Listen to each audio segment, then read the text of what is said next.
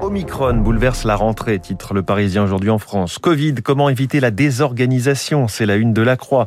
Le sujet est partout. Hein. Dans la presse ce matin, le Figaro titre sur des règles d'isolement plus économiques que sanitaires. La ministre du Travail, elle, Elisabeth Borne, tente euh, dans une interview aux échos de faire accepter l'obligation du télétravail en vigueur à partir d'aujourd'hui, trois jours par semaine. L'amende, dit-elle, ciblera les rares entreprises qui ne jouent pas le jeu.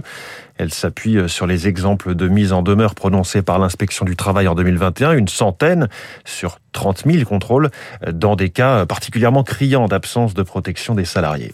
Italie, le plan de la dernière chance, titre d'un dossier de la Croix sur ce pays, longtemps en panne et aujourd'hui premier bénéficiaire du plan de relance européen, sous l'impulsion de Mario Draghi, actuel président du Conseil des ministres de l'Italie.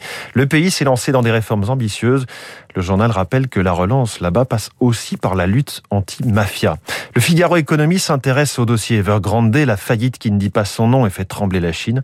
Et puis dans la presse ce matin, il y a aussi ce, ce dossier brûlant entre la France et l'Allemagne, avec Bruxelles pour arbitre la taxonomie, projet de classification des différentes sources d'énergie qui va influer directement sur leur financement. L'opinion titre Énergie verte, le coup de poker de la Saint-Sylvestre. Il faut dire que c'est dans la soirée du 31 décembre que la Commission a enfin transmis sa position. Alors, verdict, eh bien le feu vert de l'Europe au nucléaire. C'est la une des échos ce matin. Bruxelles dévoile son projet de labellisation des investissements dans les centrales nucléaires et à gaz. Un compromis salué par Paris. François Vidal y reviendra dans son édito économique à 7h10 ici même. Et puis tiens, la suite d'un mauvais feuilleton, hein, celui du champagne vendu en Russie. Après un moratoire de deux mois, cette fois ça y est, depuis le 1er janvier, il doit être étiqueté vin mousseux.